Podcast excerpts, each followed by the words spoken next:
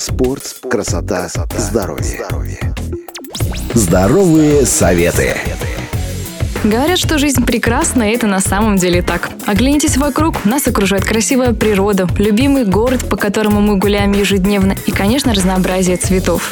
Они порой несут в себе больше, чем мы думали. Собираясь куда-то сегодня, мы выбираем одежду одного цвета, а завтра другого. И все это не просто так. Цвет используют в психологии и нетрадиционной медицине для лечения расстройств и заболеваний.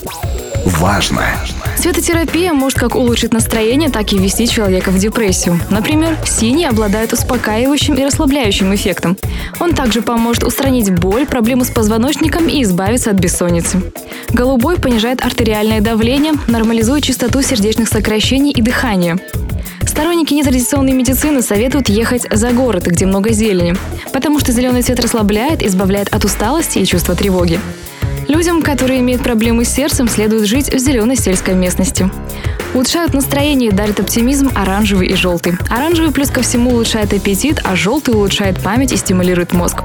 Снять раздражение и боль поможет фиолетовый цвет. Совет. Использовать цветотерапию в жизни довольно просто. Главное изучить с точностью, какой цвет что обозначает и как воздействует на организм. Если у вас хорошо развито воображение, то закройте глаза, расслабьтесь и представьте нужный цвет.